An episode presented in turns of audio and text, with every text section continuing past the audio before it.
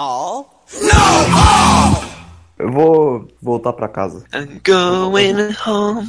Meu Deus. Os caras se empolgam, né? Eu vou recomendar um feijão feijão com arroz meu, em questão de gênero, mas eu não conhecia a banda até pouco tempo atrás, que é o Direct Hit, uma banda punk, meio pop punk, assim, americana. Eles são, acho que, de Milwaukee. E a banda começou como um projeto paralelo do Nick Woods, era, era guitarrista de uma banda indie chamada The Box Social. Eu não conheço essa banda, como você conhece isso?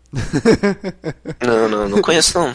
Eu já usou, Hit. É, usou o gênero indie e já pergunta pro Falme, né? É, eu sei, eu sei que é uma banda indie e ele formou essa banda pra ser um projeto paralelo pra ele fazer música que, quote unquote, é, que soasse como se fosse quadrinhos. E, cara, é, é uma banda muito estranha, assim. Ela, ela entra numa geração de pop punk um pouco maluca, assim, que a gente tá vendo nos últimos tempos, que são os caras que meio que voltaram, assim, para as origens do gênero. Então, eles não se influenciam por Blink, por Newfound Glory, eles se influenciam por Descendants, por All, por Screeching Weasel, bandas velhacas, assim. E essa galera toda tá assinando com a Fat Records, é um selo clássico do gênero. Olha então, só. é muito foda os, é, esse álbum. É bem simples. O Nick Woods, ele tem uma voz bem característica, assim, é bem raspada, rasgadona, assim. Disturbed like? Não, não, não exagera, né? Falou rasgadona? Tá falando é tipo de... Não, não. É rasgada, não, não grave. Rasgada. ah, mas o Kata tem aquela voz de fumante lá. sim, sim. Enfim, é bem legal. Eles têm vários clipes bem engraçados. Eu conheci a banda porque eles lançaram um split com uma outra banda que eu curto pra caralho, que é o Mixtapes. É, é muito foda. É, é hum. é, é, bem, bem interessante assim, não, não tem nada de nossa, que inovador. Não, não é inovador, tá ligado? Mas é, dessa leva nova. Eu acho que essa é a maldição do pop punk. Sim, é. É assim, o pop punk hum. é um, uma caixinha o que você vai fazer dentro da caixinha é o que importa, entendeu? E eles fazem bem o bastante pra se sobressair. Junto com as bandas novas que estão na Fat Records, tipo Bomb Pop, Bad Cop, Bad Cop, Masked Intruder, Teenage Bottle Rocket, essas bandas assim. É muito parecido com Teenage Bottle Rocket, só que com um vocal muito mais rasgado. Esse primeiro álbum deles, o Dome Splitter, ele não foi originalmente lançado pela Fat Records. Top Records. Eles tão... É top, Topper Records. A maldição do top volta. Exatamente. Esse álbum não Robo foi. Top 3. Esse álbum não foi originalmente lançado pela Fat Records, mas agora a Fat Records está relançando ele. E uma coisa legal é que aí a música que eu vou recomendar agora tem um clipe. Por causa do relançamento, eles fizeram um clipe pra música. Veja só. A banda Direct Hit. O nome da banda, inclusive, vem de Esqueceram de Mim. Olha. Que é uma cena que o moleque fala. Tem um sample desse, desse filme em uma música desse álbum. O álbum é Dome Splitter e a música é Sneakers or Reese's Pick Up the Pieces. Oh!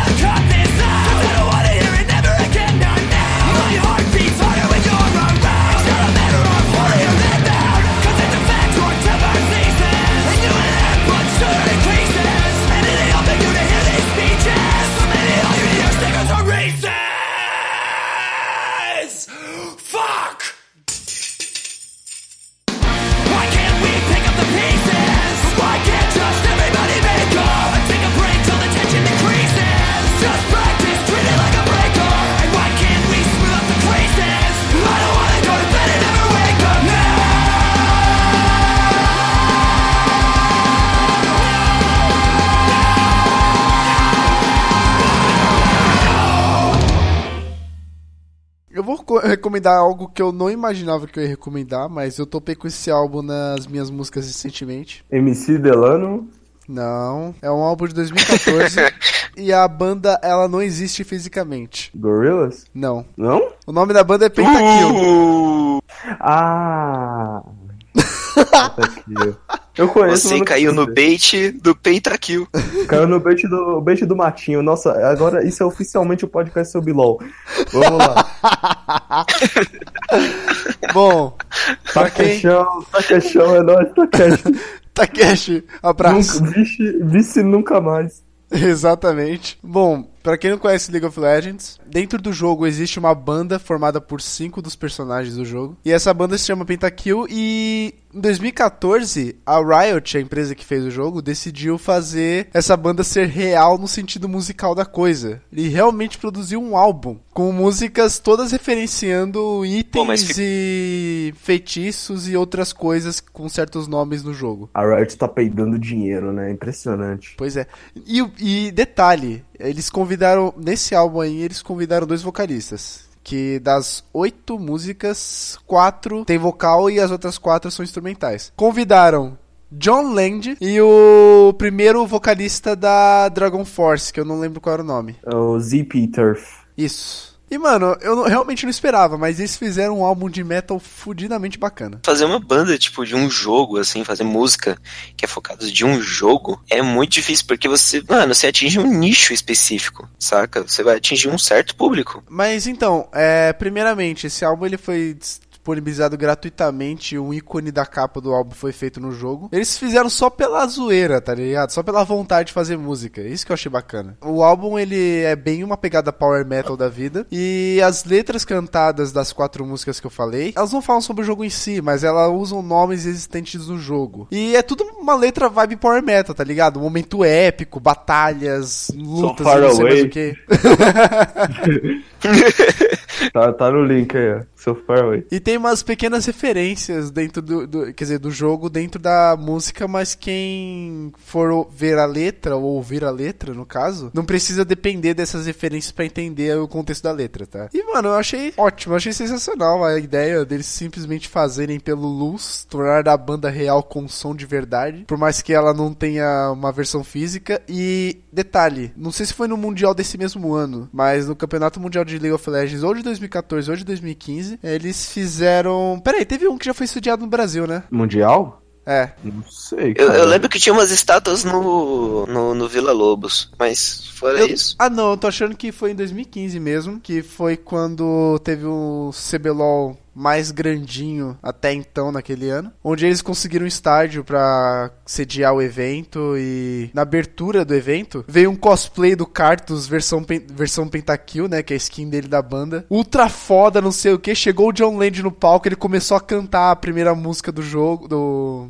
do álbum. E o Cartus, velho, começou a cantar tão foda quanto junto. Querendo. O cosplayer, velho, mandando tão bem quanto aquele filho da puta. Trouxe um albinho de jogo, de MOBA, pra ser mais específico. De Jorge! Bom, o álbum é Smite Ignite, banda Pentakill do League of Legends. E a música que eu vou recomendar aqui, que vai tocar agora, é a Tormail. My